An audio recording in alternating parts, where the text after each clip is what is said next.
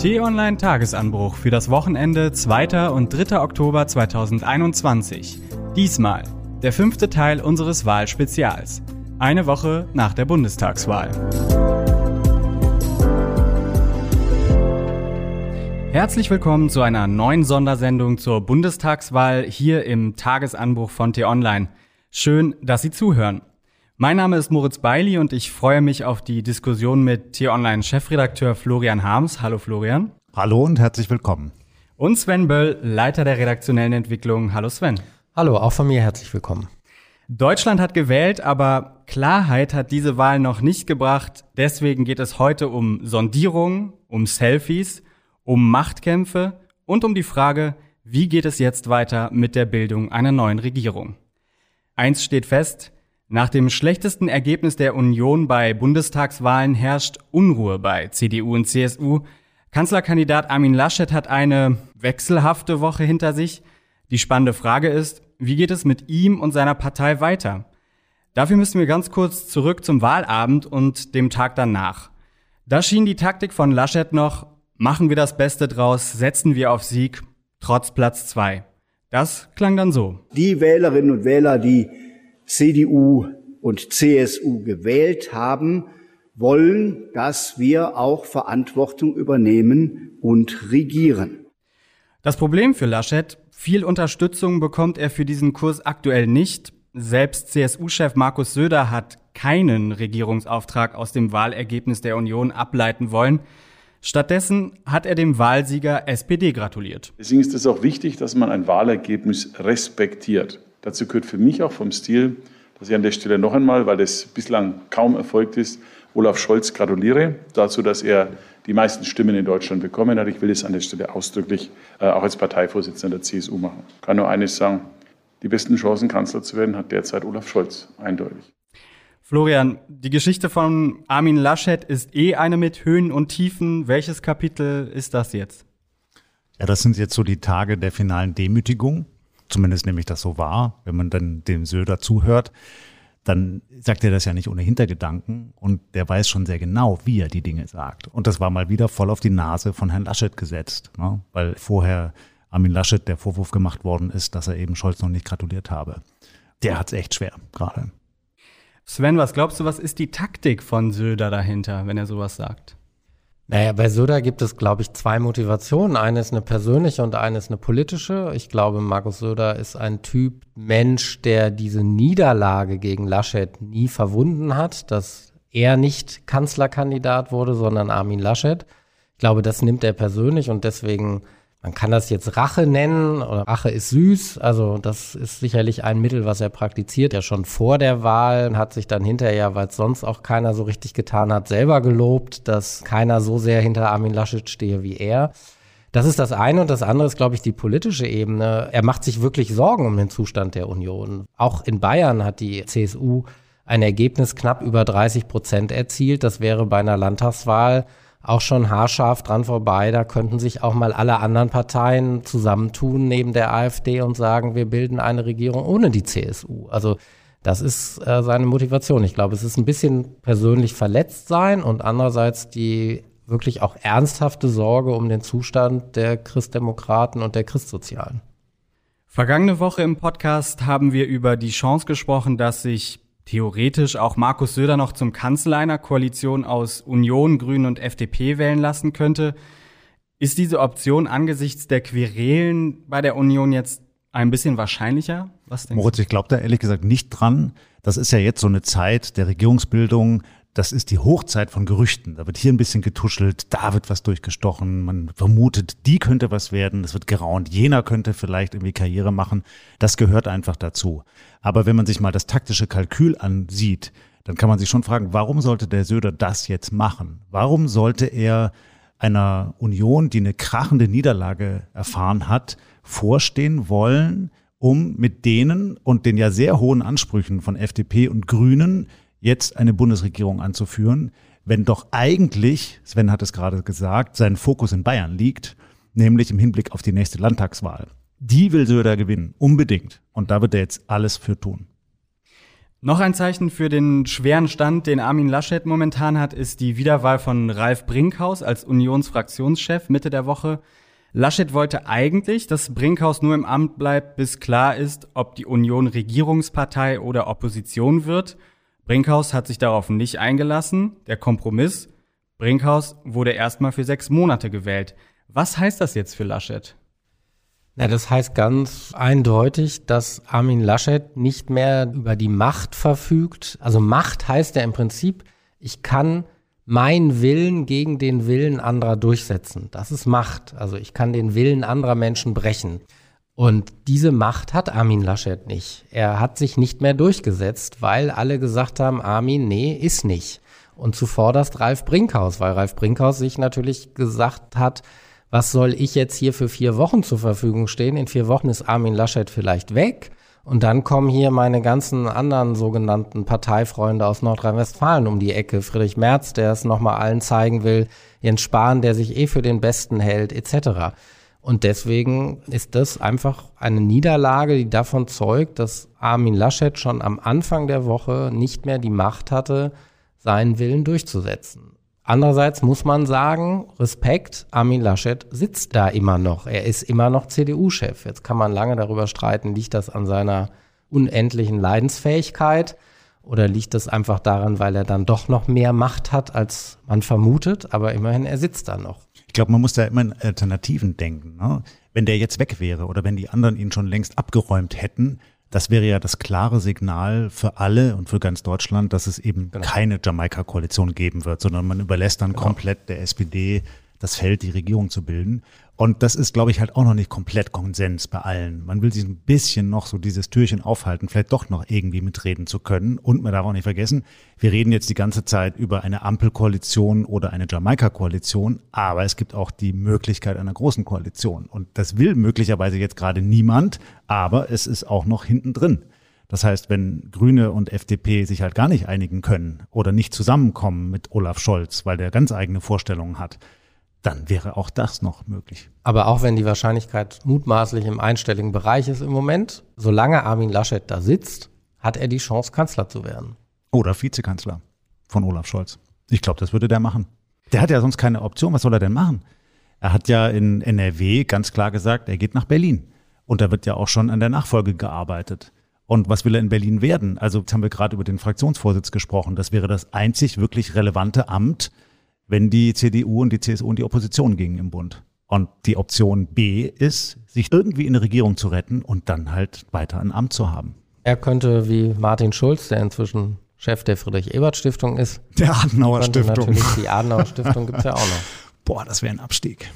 Martin Schulz macht einen ganz glücklichen der macht das, Eindruck. Das stimmt, der ist auch ganz fröhlich dabei. Ja. Und da kann man viel für Europa tun und für das Gute in der Welt. Ich glaube, das liegt ah, Armin Laschet sofern jetzt auch gar nicht. Und ist auch nicht ganz so stressig. Aber glaubt ihr, dass die SPD sich auf diese große Koalition einlassen würde?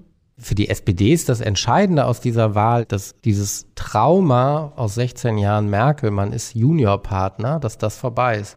Der SPD ist nicht so wichtig, ob sie mit der Union regiert oder mit anderen Parteien. Für sie ist wichtig, dass sie den Kanzler stellt und bei nächsten Wahlen vom Kanzlerbonus profitiert. Ich würde sogar noch einen Schritt weiter gehen. Also es gibt bestimmt in der SPD Leute, die auf gar keinen Fall wieder eine große Koalition wollen. Auch nicht dann, wenn sie sie anführen. Also Kevin Kühner zum Beispiel, der gesagt hat, er tritt zurück, wenn es wieder eine große Koalition gibt. Ich würde aber mal in den Raum stellen, dass vielleicht Olaf Scholz sogar lieber mit einem Juniorpartner CDU und CSU regieren würde, als mit den sehr selbstbewussten Liberalen und Grünen, die Vorstellungen haben, zum Beispiel beim Klimaschutz, die weit über das hinausgehen, was er eigentlich so machen will. Das klang aber ja beim Generalsekretär der SPD, Lars Klingbeil, ganz anders. Der hat gesagt, es gibt drei Parteien, die die Wahl gewonnen haben, drei Parteien, wo der Balken nach oben geht. Unser festes Ziel ist, eine Koalition der Gewinner zu schmieden. Die Parteien, die er hier meint, sind natürlich die Grünen und die FDP. Mit beiden geht die SPD am Wochenende in erste Gespräche. Wie blickt ihr auf die SPD und ihre Chancen für dieses Bündnis? Was sich jetzt ja abzeichnet, ist, dass es relativ schnell ja Gespräche gibt. Vor der Wahl haben einige gesagt, eigentlich täte es allen auch mal gut, sie würden mal eine Woche oder finden mal mindestens fünf Tage mal alle Ruhe und dann in Verhandlungen oder Sondierungen oder Vorgespräche, wie auch immer man das nennt, gehen. Jetzt hat das relativ schnell angefangen. Ich glaube, dieses Spiel kann man nicht endlos weitertreiben. Was wir ja jetzt erleben, ist ja eigentlich, jeder spricht mal mit jedem. So. Und dann kommt aber auch schnell der Punkt, wo es heißt, es ist alles gesagt, nur noch nicht von allen. So. Und ich glaube, dann muss man sich irgendwann entscheiden, wohin wollen wir jetzt marschieren. Und ob das in der nächsten Woche schon passiert, ist jetzt schwer vorherzusehen. Aber ich glaube, das geht jetzt doch schneller, als dass man sagt, der ganze Oktober wird da hin und her geredet. Genau darüber müssen wir reden. Die Gespräche sind ja schneller gestartet als gedacht und das war ein Coup, den die Grünen und die FDP da gelandet haben, indem die beiden erstmal zu zweit, ohne die Großen, miteinander gesprochen haben. Welche Dynamik ist dadurch entstanden? Na, das ist der Versuch, Vertrauen herzustellen. Denn die kannten sich schon mal hier oder da, aber soweit man weiß, war das jetzt noch nicht ein permanenter Austausch und da gab es schon noch große Vorbehalte. Und wie löst man sowas auf? Indem man eben erstmal versucht, zusammenzukommen, Verständnis zu entwickeln für die Position des Gegenübers, damit diese Vertrauensbasis entsteht und das eben anders als vor vier Jahren nicht damit zu verbinden, dass man zwei Stunden später die ersten Details an die Presse durchsticht, sondern das erstmal für sich behält. Und so haben die vier, also zwei Vertreter von den Grünen, nämlich Robert Habeck und Annalena Baerbock, und zwei von FDP, nämlich Christian Lindner und der Generalsekretär Volker Wissing, das jetzt eben gemacht. Die sind dann das Kraftzentrum für alle weiteren Sondierungsgespräche. Das gibt Ihnen ja auch eine gewisse Macht, oder nicht, für diese Gespräche? Ja, aber die haben sie ja qua Amt. Also in der FDP ist Christian Lindner derjenige, der mit Abstand am meisten zu sagen hat. Der ist einfach der Parteichef und der ist dort ziemlich unumstritten in der FDP. Und Volker Wissing ist sein Generalsekretär, den hat er sich ja geholt. Manche erinnert sich vielleicht noch an Linda Teuteberg. Das war ein nicht so geglückter Versuch aus Christian Lindners Sicht. Jetzt ist es Volker Wissing, der Regierungserfahrung in Rheinland-Pfalz gesammelt hat, der früher schon im Bundestag saß und bei den Grünen sind auch beide Vorsitzende stark, wobei man natürlich sagen muss, dass sich da sicherlich die Machtverhältnisse verschoben haben. Bei Robert Habeck und Annalena Baerbock ist das ja so ein bisschen wie, auch wenn es Zeit verschoben ist, wie bei Angela Merkel und Edmund Stoiber. Angela Merkel hat 2002 verzichtet, Stoiber hat es nicht gerissen, also war sie gesetzt fürs nächste Mal. Jetzt hat Habeck schweren Mutes Annalena Baerbock den Vortritt gelassen. Sie hat es jetzt auch nicht so ganz hinbekommen, wie sich das alle erhofft haben. Und jetzt ist er einfach der starke Mann. Ich möchte mit euch auch noch einen Blick in den Osten werfen. Hier hat es die AfD geschafft, 16 Direktmandate zu gewinnen. Das sind genauso viele, wie die Grünen bundesweit geholt haben. Was bedeutet dieser Erfolg der AfD? Erstmal, die Landkarte ist blauer geworden. Die AfD hat sehr, sehr viele Direktmandate bekommen. Das ist, finde ich, ein ernstes Thema weil dort eine Partei, die zumindest in weiten Teilen offen rechtsradikal ist, einen beträchtlichen Teil der Wähler offenbar hinter sich hat. Auch jetzt zum wiederholten Mal bei Bundestagswahlen. Also das war kein Unfall. Zweiter Punkt, warum ist die Karte blau? Die Karte ist blau, weil die Union eingebrochen ist in Sachsen und Thüringen und weil die AfD sich stabilisiert hat. Also die AfD hat in Sachsen bei den Zweitstimmen ein bisschen verloren, in Thüringen hat sie ganz leicht gewonnen. Die AfD ist aber nicht massiv stärker geworden, sondern wenn ich einen Wahlkreis gewinne, reicht ja die relative Mehrheit. Es gibt ja keine zweite Runde, wo die Erstplatzierten, sondern es gibt auch teilweise jetzt Bundestagsabgeordnete, sie sind mit gut 20 Prozent Erststimmen in den Bundestag eingezogen. Mhm. Deswegen würde ich sagen, die Lage ist ernst, aber ich glaube, sie ist nicht ernster als vor vier Jahren. Die Karte hat sich verfärbt, weil die CDU abgestürzt ist und nicht, weil die AfD richtig stark geworden ist. Ich glaube, die Lage ist viel ernster noch als vor vier Jahren. Denn was haben wir denn gesehen? Wir sehen, dass auch viele junge Leute die AfD wählen. Also nicht nur alte, die vielleicht einer Vergangenheit nachtrauern, die sie idealisieren, sondern viele Junge sehen offenkundig in der AfD, ja, was denn? Eine Opposition zum bestehenden System, das wir hier haben? Eine vermeintliche Alternative zu den demokratischen Strukturen? Sie erhoffen sich von diesen Leuten, die dort kandidieren, dass sie das kann man auch zum Teil lesen, hier mal richtig Dampf machen in der Bundespolitik. Und das finde ich schon hochgefährlich. Denn die Leute, die da jetzt mit ans Ruder kommen und die Leute, die jetzt auch hier im Parlament sitzen, sind ja in Teilen wirklich rechtsradikal. Es gibt einige von denen, da muss man wirklich sagen, es sind eigentlich Neonazis. Und das können wir nicht tolerieren in unserer Gesellschaft. Damit müssen wir uns wirklich noch intensiver auseinandersetzen, als das bisher der Fall gewesen ist. Und dann müssen wir jetzt noch über Bilder sprechen. Ein Bild hat uns Mitte der Woche beschäftigt. Genauer gesagt ein Selfie. Gepostet kurz vor Mitternacht am späten Dienstagabend. Zu sehen sind die drei Parteichefs Annalena Baerbock, Robert Habeck und Christian Lindner und Generalsekretär Volker Wissing. Also die Spitze von Grünen und FDP bei ihren Vorsondierungen über eine mögliche Zusammenarbeit in der Regierung. Brücken bauen war das Motto, der einheitliche Kommentar über Parteigrenzen hinweg. Spannende Zeiten. Sehen nicht alle so? Der frisch im Amt bestätigte SPD-Fraktionschef Rolf Mützenich zum Beispiel? Ich finde, Deutschland braucht keine Fotos, sondern Deutschland braucht eine Regierung. Florian, Bilder haben große Bedeutung im Wahlkampf. Denk an das Foto vom lachenden Kanzlerkandidaten Armin Laschet bei der Flutkatastrophe oder das Selfie von Angela Merkel mit einem Geflüchteten vor einigen Jahren. Das gemeinsame Bild von FDP und Grünen, steht das für dich für etwas? Ja, ist der Versuch, die Deutungshoheit zu haben über diesen Sondierungsprozess. Denn was ist denn die Alternative zu so einem Bild? Vielleicht irgendein verwackelter Schnappschuss, den jemand mit dem Handy gemacht hat, der zufällig gesehen hat, wie die vier sich treffen. Und dann wird so ein Schnappschuss eben an eine Boulevardzeitung verkauft und damit hat man die Deutungshoheit verloren die inszenieren sich. Sie inszenieren sich eben als vier Leute, die gemeinsam an einem Thema arbeiten und die eine Vertrauensbasis legen wollen. Das soll dieses Foto suggerieren. Genau das fällt auf. Die vier Vorsondierer von Grün und FDP haben das Bild selbst gemacht und auch selbst bei Instagram gepostet. Alle etwa zur selben Zeit mit demselben Text. Es hat also nicht ein Pressefotograf geschossen und ausgewählt. Das kann ja auch heißen, volle Kontrolle für die Politiker.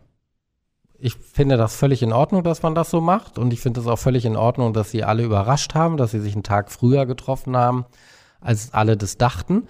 Aber das ist Teil der Inszenierung. Also zumindest Christian Lindner und Robert Habeck wissen genau, wie unsere Gesellschaft, unsere Mediengesellschaft funktioniert, wie man für Aufmerksamkeit sorgt, wie man selbst dafür sorgt, dass man die Bilder unter Kontrolle hat.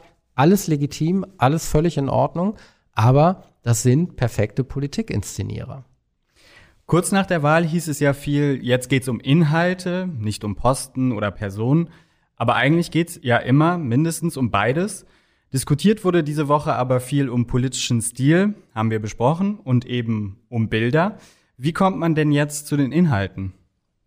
Na, also wenn einmal die grundsätzliche Bereitschaft geklärt ist, dass man eine Koalition bilden kann, und genau das haben die vier ja jetzt abgeklopft. Also gibt es da irgendwelche Themen, die dem grundsätzlich entgegenstehen? Wenn das nicht der Fall ist, und so sieht es aus, dann wäre der nächste Schritt, dass man jetzt die Fachpolitiker dazu holt.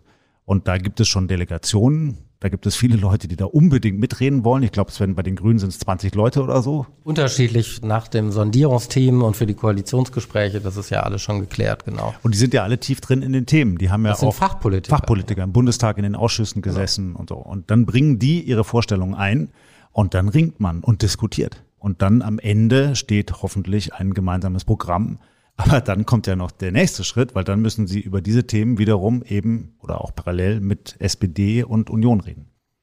SPD-Kanzlerkandidat Olaf Scholz hat ja am Wahlabend gesagt, dass die neue Regierung möglichst vor Weihnachten stehen soll, damit Angela Merkel nicht nochmal die Neujahrsansprache machen muss. Ist das realistisch, wenn so viele Fragen noch offen sind? Wenn ein Wille da ist, dann ist das absolut realistisch, weil da sitzen ja Experten, Profis zusammen.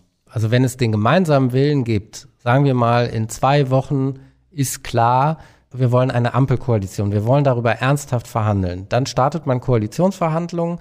Da sind dann sehr, sehr viele Kolleginnen und Kollegen aus allen Parteien beteiligt, unzählige Mitarbeiter, die im Hintergrund ja alle schon jetzt wissen, was sind unsere Forderungen, was sind unsere Anliegen, was wollen wir durchsetzen in der Verkehrspolitik, in der Bildungspolitik und, und, und in der Verteidigungspolitik die setzen ja dann auch zusammen, die verhandeln dann ja auch in der Regel in den Koalitionsverhandlungen gibt es ja immer eine große Runde, wo alles zusammengeworfen wird und dann gibt es aber ganz, ganz viele kleine Runden, die über ihre inhaltlichen Themen sprechen.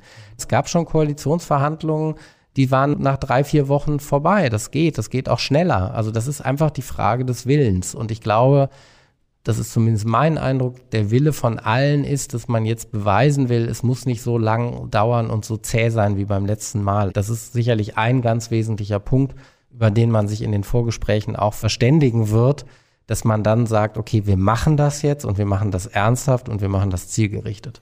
Aber es gibt einen Punkt, den der viel gescholtene Armin Laschet gemacht hat. Ich finde, da hat er recht. Denn ein Koalitionsvertrag ist halt ein Stück Papier, wo man ein Vorhaben drinstehen hat, was man alles so machen will. Aber dann passieren die Zeitläufe. Dann passieren Dinge wie eine Jahrhundertpandemie oder wie eine Weltfinanzkrise oder ein Atomunfall im fernen Japan. Und man muss halt reagieren und Politik machen. Und dann ist die Frage nicht, ob man im Koalitionsvertrag vorgesorgt hat, ob vielleicht eine Pandemie ausbricht und was man dann am ersten, zweiten, dritten, vierten Tag macht, sondern dann ist die Frage, hat man ein Vertrauensverhältnis in so einer Regierung? Und genau das muss eben jetzt gelegt werden. Die Union ist nicht mehr stärkste Kraft, das heißt auch, jemand wie Wolfgang Schäuble wird nicht mehr Bundestagspräsident. Die SPD wird den Posten jetzt stellen. Derweil sind in der Union neue kleine Machtzentren entstanden. Wir haben die Namen eben schon gehört. Friedrich Merz, Norbert Röttgen, Jens Spahn auch. Aber auch die Sondierungen und Gespräche bieten ja immer eine Chance für Politiker, sich zu profilieren. Auf welche Köpfe blickt ihr jetzt? Wer könnte bei Grünen, FDP, SPD und Union wichtig sein? Ich glaube, wichtig werden so ein bisschen die Politikerinnen und Politiker, die man so Next Generation nennen könnte. Ich denke an Konstantin Kuhle in der FDP, zum Beispiel ein sehr anerkannter Innenpolitiker, der nicht borniert ist, der offen ist für andere, der mit an alle Fraktionen anschlussfähig ist und mit allen reden kann. Solche Leute werden, glaube ich, wichtig. Die werden jetzt vermutlich nicht Minister, aber das sind die Leute, die in der zweiten Reihe wichtig werden und die im Regierungsalltag oft viel relevanter sind als die Frage, wer ist gerade Minister und hält irgendwo eine Rede. Ja, bei den Grünen auch so eine junge, aufstrebende Politikerin ist Agnieszka Brugger. Die ist verteidigungspolitische Sprecherin und hat einfach einen sehr realpolitischen Blick auf die Dinge und aber zugleich die Gabe, das eben mit den hohen, ja auch moralischen Ansprüchen der Grünen Partei zu verbinden. Und das braucht es dann eben auch, um in der Bevölkerung zu erklären, was man zum Beispiel tut, wenn jetzt wieder eine Krise im Nahen Osten ausbricht oder man eben einen Bundeswehreinsatz in Mali weiterführen muss. Und was wird denn aus Wolfgang Schäuble? Ish over, hat er ja selber mal gesagt in einer anderen Situation, aber ich finde wirklich, er hatte eine große politische Karriere, aber jetzt sollte sie vorbei sein. Das war's mit unserer Spezialserie zur Bundestagswahl. Alle weiteren Entwicklungen rund um die Koalitionsverhandlungen und die Regierungsbildung können Sie natürlich bei T-Online verfolgen. Am nächsten Wochenende wird der Tagesanbruch eine Pause einlegen. Sie können ihn aber wie gewohnt von Montag bis Freitag hören, jeden Morgen ab 6 Uhr, überall, wo es Podcasts gibt. Danke fürs Zuhören. Danke Sven. Danke dir, lieber Moritz, und allen ein schönes Wochenende. Danke Florian. Dankeschön. Danke an Marc Krüger für die Unterstützung. Tschüss und bis zum nächsten Mal. Tschüss und bleiben Sie uns gewogen.